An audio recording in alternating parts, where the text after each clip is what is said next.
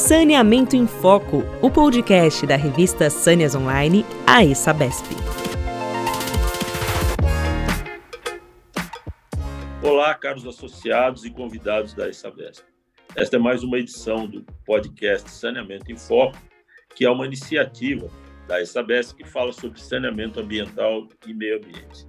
Nosso podcast faz parte da revista Sâneas Online, plataforma digital da ESABESP, que é a Associação dos Engenheiros da Sabesp. Eu sou o Reinaldo Yang e ex-presidente da Associação dos Engenheiros, colunista também da revista Sanes Online e, muito honrosamente, fui convidado para participar uh, desse podcast. Quem está comigo aqui hoje é a Maria Aparecida, nossa diretora social. Seja bem-vinda, Maria Aparecida. Olá, é um prazer estar aqui com você, Reinaldo, Hoje nós vamos falar sobre um tema de extrema relevância em tempos de combate aos impactos de mudanças climáticas, qual é o papel das organizações em relação à sustentabilidade, à proteção do meio ambiente e à aplicação dos conceitos ESG. É, de acordo com a pesquisa do Panorama ESG Brasil, 47% das empresas participantes no estudo se consideram referência no tema.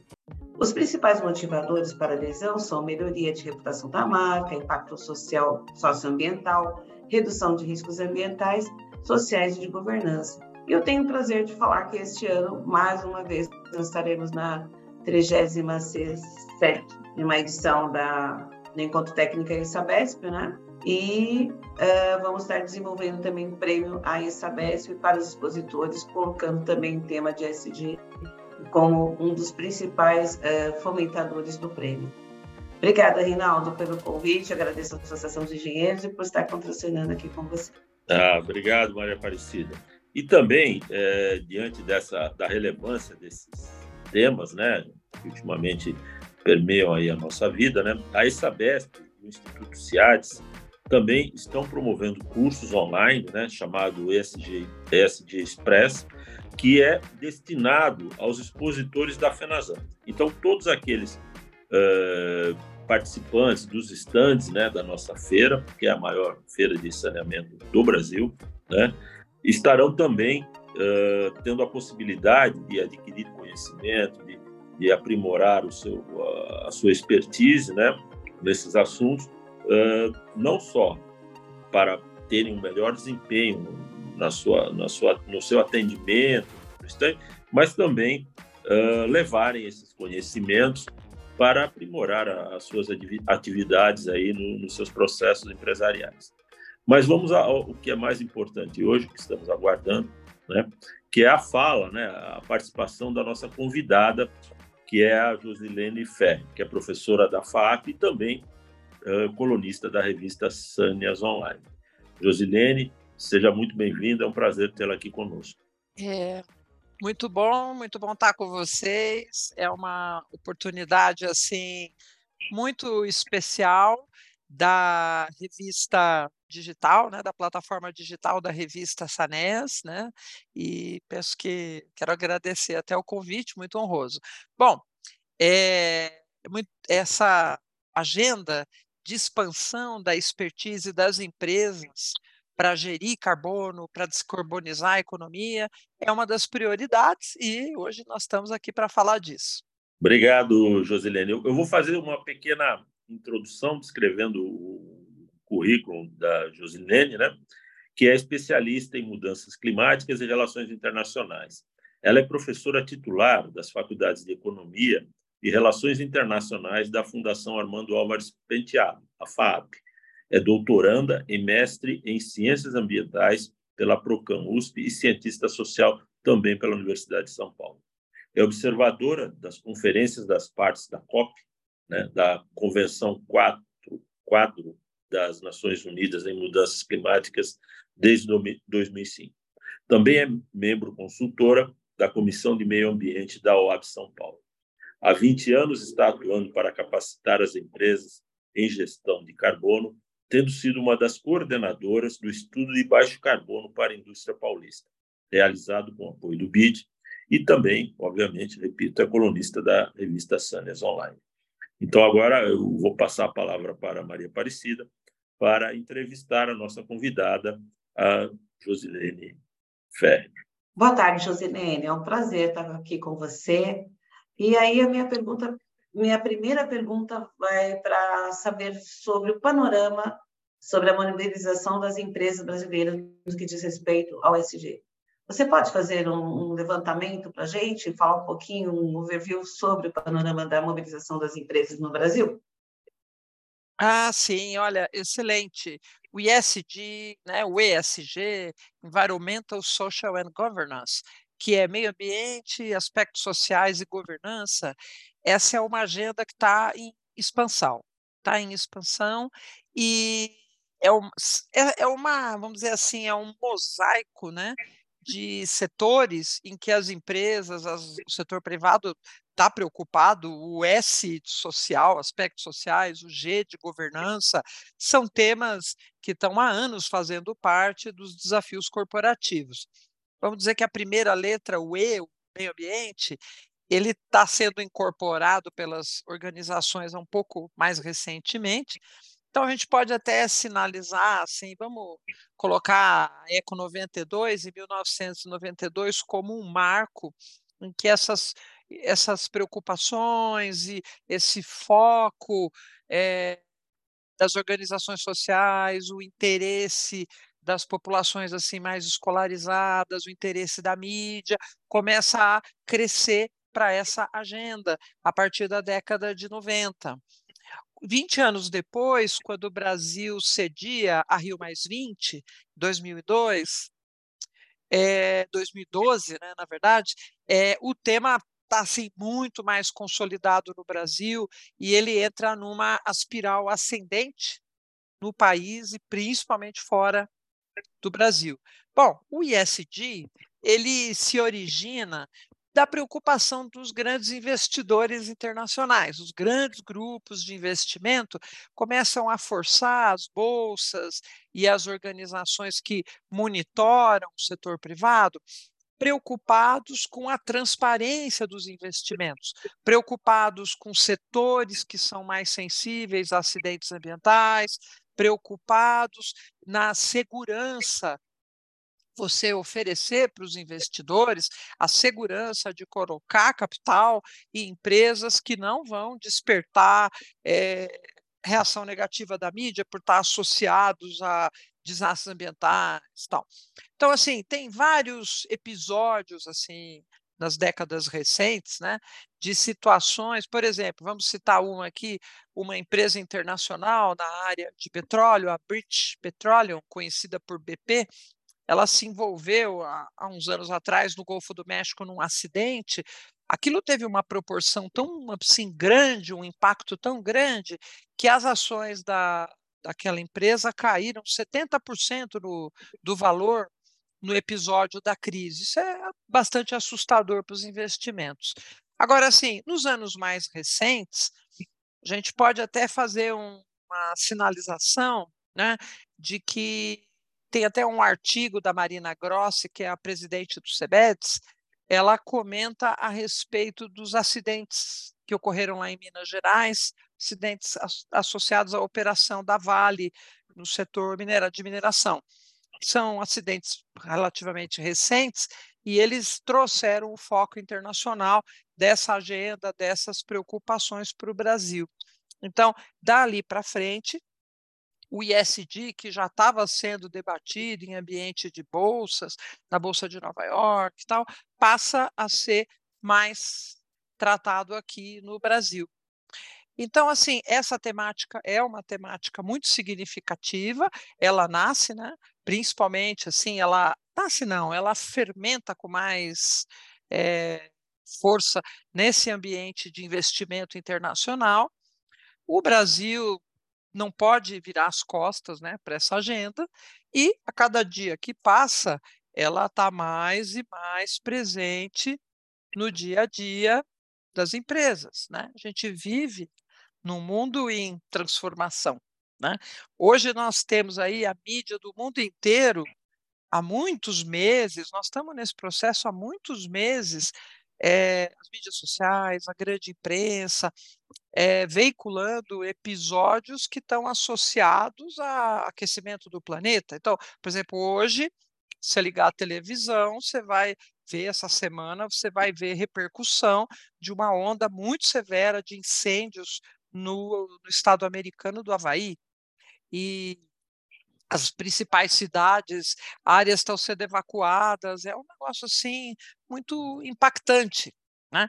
E há um tempo atrás, no começo do ano, a gente teve tempestades muito agressivas no litoral norte, né, que mobilizaram que o, o governador levasse par, uma parte da gestão lá para a região do litoral norte, que foi muito impactado por tempestades que a gente não tinha visto ainda. E são episódios associados a mudanças do clima. Então, isso está presente na vida contemporânea e as organizações não têm mais como virar as costas para essa agenda. E, Josilene, agora, se você me permite, eh, como é que é a, tua visão, como é que você avalia o, o cumprimento da agenda de sustentabilidade por parte das organizações no nosso país? Né? É, os governos se mostram preocupados, mas é, e as organizações? Como é que você vê isso? Bom, olha, uma pergunta estratégica. Primeiro, porque nós precisamos ponderar sobre que tipo de organização nós estamos falando. Né? É, o Brasil, como qualquer país, é um grande mosaico de entidades né, muito diversas, é um cenário complexo, mas certamente nós podemos afirmar que as empresas, as organizações mais estruturadas que do setor econômico, né, que pretendem estar ativas e rentáveis nos próximos 5, 10 anos, estão prestando atenção nessa agenda. Né? Principalmente porque o, o, o assunto é um tema que está ganhando cada vez mais espaço e interesse da população. Né? Isso, há 20 anos atrás, era um fato na União Europeia, era um fato nos Estados Unidos, era um fato em países desenvolvidos, hoje é um fenômeno que está aqui no Brasil, está conosco.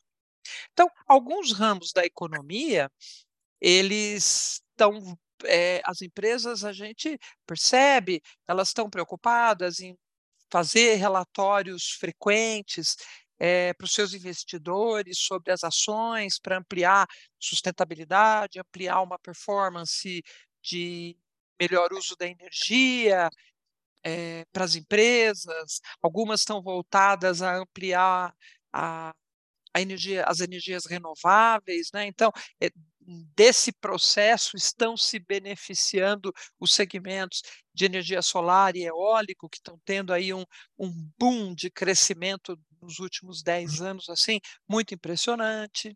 Né? Algumas empresas já incorporaram a necessidade de manter nos seus quadros times de excelência na área de sustentabilidade. E como é que eu sei disso? Primeiro, como eu sou professora já há algumas, né, alguns anos, a gente observa como está pulsando a economia, como é que estão se movendo aí até os meus ex-alunos que têm interesse na agenda. Então, é visível e os profissionais estão relatando que nessas áreas de sustentabilidade nós estamos num momento muito positivo, é uma área, é um momento de expansão. Então, a gente percebe detecta uma ampliação de espaço dessa agenda nas organizações, a gente percebe uma, um visível espaço de interesse das universidades, do ambiente acadêmico, para capacitar os estudantes, por exemplo, a FAAP, os cursos de Relações Internacionais, Economia, da onde eu provenho, nós temos ah, cursos na área ambiental lá já há mais de década. Então, é, a gente, essa, a FAP é é uma faculdade entre existem outras também, mas ela é um centro de excelência que está muito ligado, sentindo o pulsar da economia, né? mantendo contato com as empresas que atuam nessa área e sentindo a procura dos profissionais por capacitação.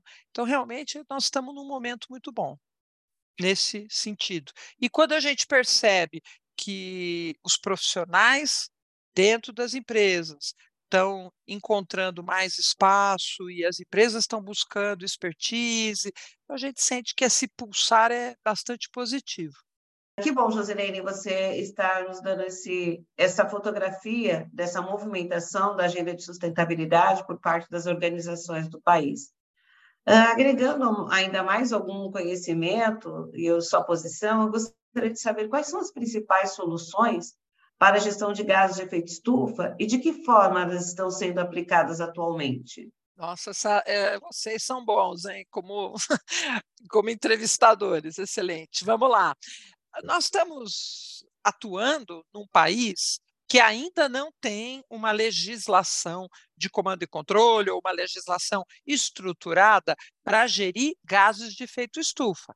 Nós ainda não temos uma legislação federal estruturada que obrigue as empresas a fazer essa gestão. Nós estamos caminhando para isso, talvez, mas isso depende, como, esse ambiente legislativo, assim, normativo não está consolidado ainda no Brasil, nós ainda temos um campo interessante das indústrias, das empresas se desenvolverem. Né? Então, gás de efeito estufa é uma temática que está em, em expansão há pelo menos duas décadas no Brasil.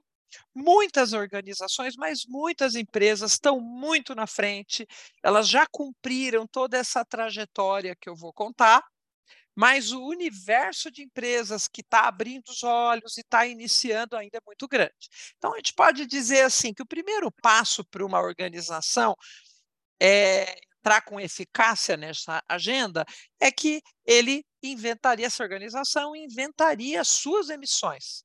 Porque como é que uma empresa vai implementar algum esforço de redução ou de melhoria numa temática que ela não conhece bem a própria performance.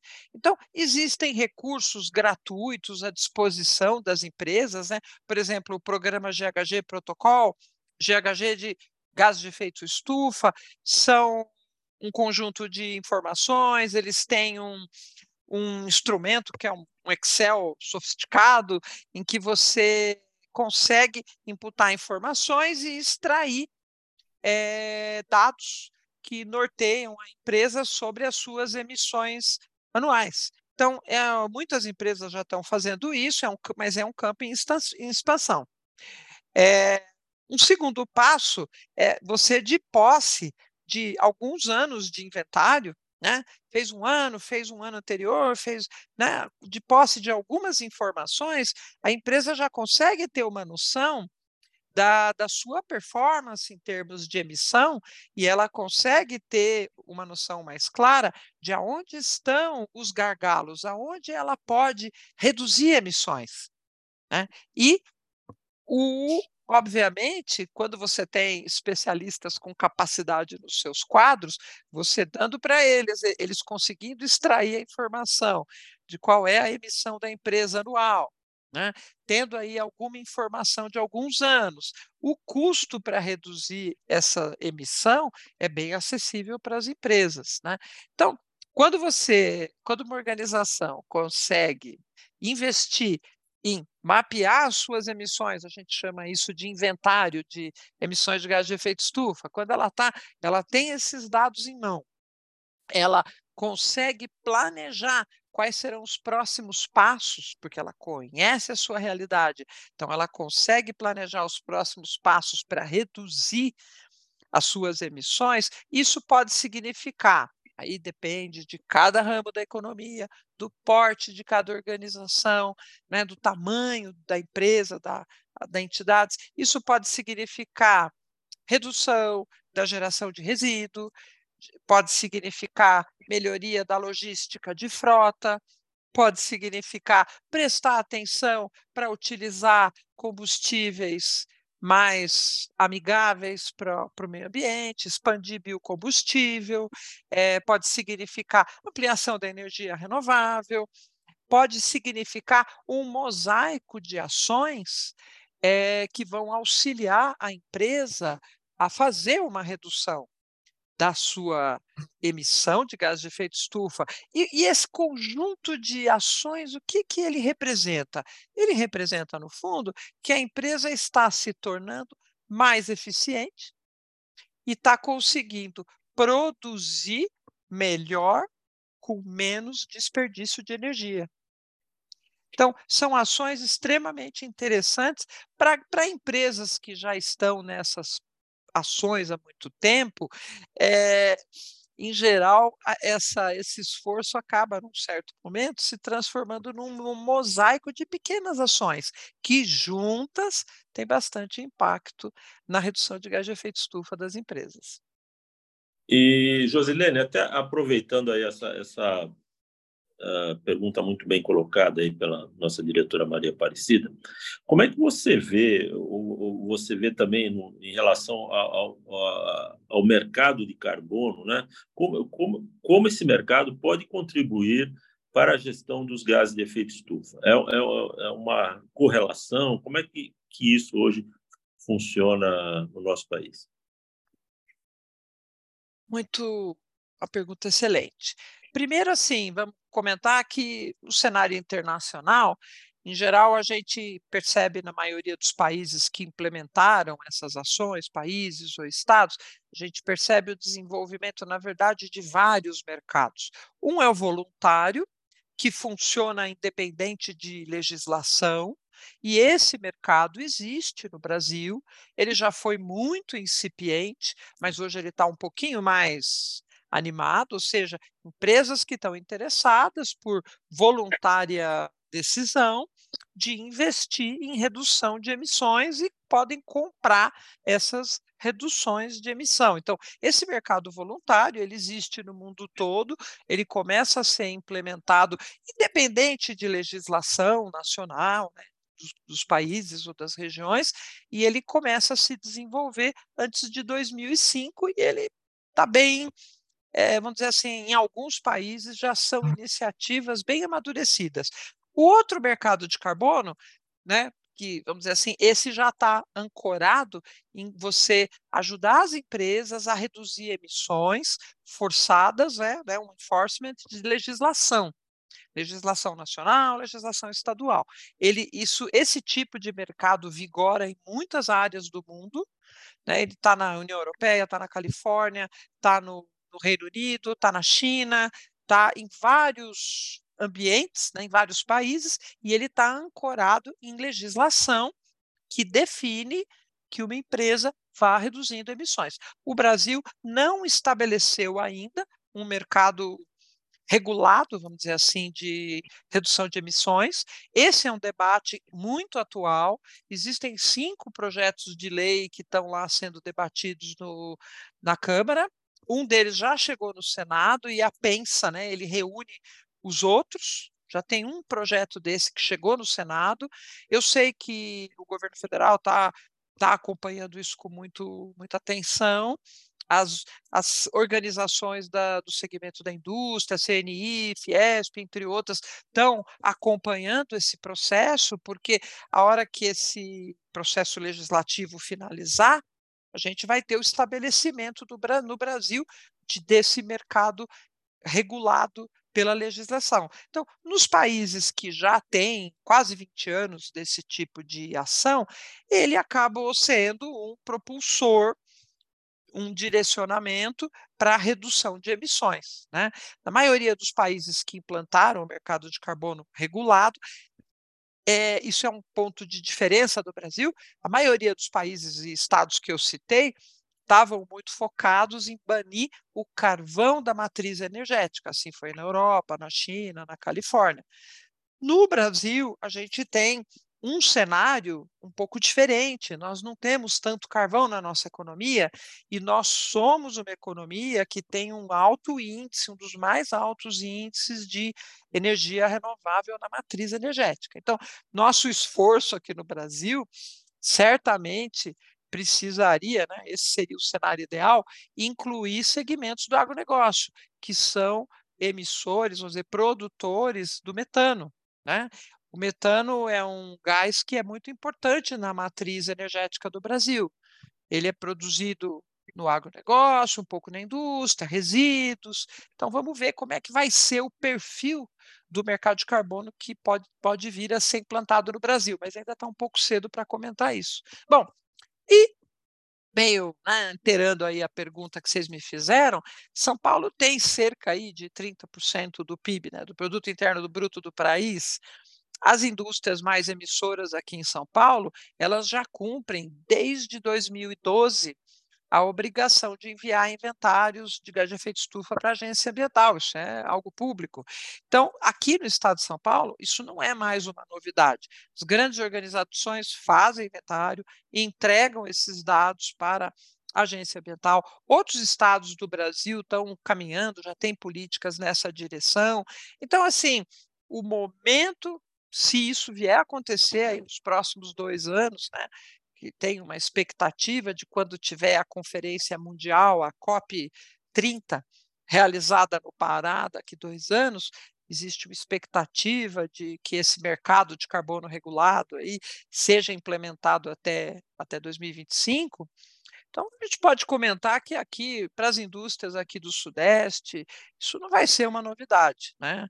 É, os grandes emissores já estão, de gás de efeito estufa, já estão bastante organizados, tem empresas que há mais de 10 anos fazem inventário, mandam esses dados para a agência ambiental, então nós já caminhamos bastante nessa agenda. Mas certamente temos muito trabalho pela frente. O setor privado vai ter bastante trabalho para se preparar ainda contribuindo um pouquinho mais com a sua experiência, né? buscando um pouquinho mais da sua experiência, uh, você deu várias dicas com relação ao mercado de carbono e o gás de efeito estufa. Que dicas você daria para as empresas do setor de saneamento que gostariam de se tornar referências nesse dia? Na sua opinião, qual é? Quais seriam as dicas que você poderia compartilhar com essas empresas? Olha, eu penso assim que buscar profissionais capacitados nessa agenda. Ou capacitar os profissionais que, que as empresas já têm é ouro, é o passo ouro. Você ter equipes dentro da empresa que tenham condição de, de auxiliar as organizações a se nortear nessa agenda que está ficando mais complexa a cada dia que passa. Mapear as emissões de gás de efeito estufa é uma coisa importante, assim como as empresas estão estão buscando conhecer a sua própria performance né, em outras agendas, avaliar custos, avaliar onde você pode reduzir desperdício, como geração de resíduos, desperdício de energia. As empresas que lidam nos seus processos com metano é um recurso precioso para gerar energia. Né? Então, nós estamos num momento assim extremamente interessante, novas tecnologias já estão bastante experimentadas, é, a indústria nacional já tem equipamentos, né, a gente não depende tanto nem de exportação de, de equipamentos para produzir energia né, nesses ambientes assim, biometano. Tem muita experimentação que foi feita nas duas décadas, a gente avançou muito. Né? Nós avançamos muito em energia renovável, solar, eólica, né? O solar é mais afeita ao estado de São Paulo, e a, a, empresa tendo esse cenário bem consolidado, ela fica mais segura para avaliar que investimentos ela deve fazer para ser mais eficaz, para pensar em ter mais segurança na, inclusive na geração de energia para o seu próprio empreendimento, aonde ela investe. Muitas empresas estão investindo nas iHacks, né, nos, na, dessa, dessas possibilidades de você investir em em energia renovável, muitas empresas estão investindo na ampliação de energia renovável nas próprias plantas. Agora, é assim meio pouco complexo a gente ter uma receita universal né, para todas as empresas. Cada organização precisa avaliar quais as estratégias são mais adequadas para ela mesma, né? E, e as empresas hoje estão trabalhando com noções, com uma percepção muito mais clara do que décadas atrás. Né? Então, por exemplo, economia circular, é, essa ideia de você não evitar desperdício, eh, eh, até em desperdiçar recursos que poderiam estar gerando energia, né? Hoje já se fala em bioeconomia. E meio que assim, concluindo aí essa resposta, quero agradecer essa oportunidade. Como eu tenho ido nas conferências internacionais da, do setor de energia mundial, né, na Convenção do Clima, é muito perceptível a expansão do interesse das grandes corporações do setor privado, inclusive nessas conferências. Em paralelo às COPs, né, essas grandes conferências, estou me referindo às COPs, em paralelo à Conferência das Partes, é, muitas organizações realizam seminários, eventos para capacitação ao, é, dizer, paralelos a essas conferências, porque especialistas, é, gente de empresa do mundo inteiro aflui para elas. E, então elas estão se tornando assim um, um vamos dizer, um, elas estão pulsando é, para o ambiente de negócios e a gente nota que os números da, das energias renováveis, o setor de saneamento está cada vez mais presente nessas conferências, né? Então, os números estão ficando muito gigantes fora do Brasil e a gente precisa tomar um pouquinho de cuidado para não perder o ritmo, né? E continuar amadurecendo as nossas organizações, porque isso está acontecendo fora do Brasil. E está acontecendo aqui também. Muito interessantes as suas colocações, professora Josilene. Né? Eu, eu tenho certeza aí que, o, que os, os nossos ouvintes né, e, e né, vão estar tá absorvendo uma, uma quantidade de informações uh, bastante significativa que a senhora está nos trazendo nesse momento, né? E também uma forma de difundir essa, essas uh, informações aí não só uh, para os nossos associados, mas também para todos aqueles ouvintes que participam, que vão ter acesso a todo esse material que a ESABESP uh, disponibiliza. Né? Então, eu quero aí, em nome da, da, da revista Sânias Online, né, em nome da diretoria da, da ESABESP, agradecer muitíssimo a sua participação nesse bate-papo comigo e com a Maria Aparecida, né? E esperamos aí tê-la novamente aí entre os nossos uh, colunistas, né? Da online, né? E coloco aí a, a Sabesp, a revista Sanas à sua disposição uh, para suas considerações finais e também aproveito para me despedir dos nossos associados, convidados e ouvintes desse podcast. Professora, por favor. Olha, é, para mim está sendo um momento assim muito especial, muito especial estar tá aqui com você, Reinaldo, com a Maria Aparecida. É, realmente é um, um podcast que está sendo um prazer de estar junto aqui. Quero aproveitar, agradecer o convite da Saneas Online, ter uma equipe de produção assim muito engajada, muito profissional. Por isso que o resultado da, do trabalho é tão consolidado. Muito agradecida aí da, da oportunidade. Eu também deixo meu muito obrigada à nossa convidada, nossa professora Josilene Ferrer, é, por ter compartilhado sua experiência, seu conhecimento, é, e aproveito também para encerrar esse nosso podcast, que foi uma delícia estar aqui com todos, né? vocês, o Reinaldo, Josilene e a própria associação. Antes de encerrar, eu gostaria de deixar um aviso. Você pode escutar o podcast Saneamento em Foco em várias plataformas de áudio, Spotify, Deezer, Apple Podcast, Google Podcasts.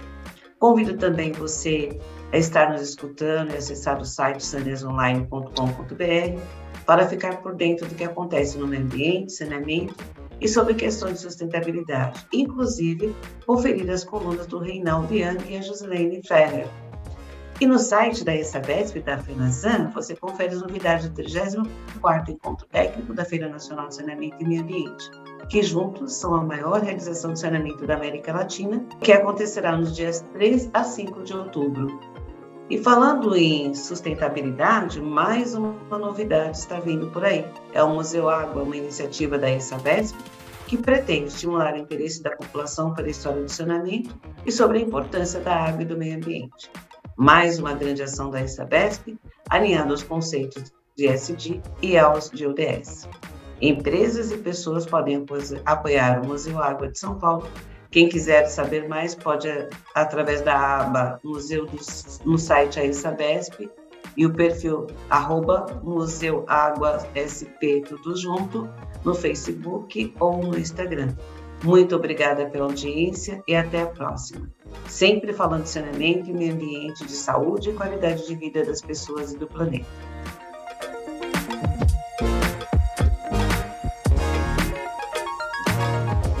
Você acabou de escutar Saneamento em Foco, o podcast da revista Sanes Online, a Sabesp.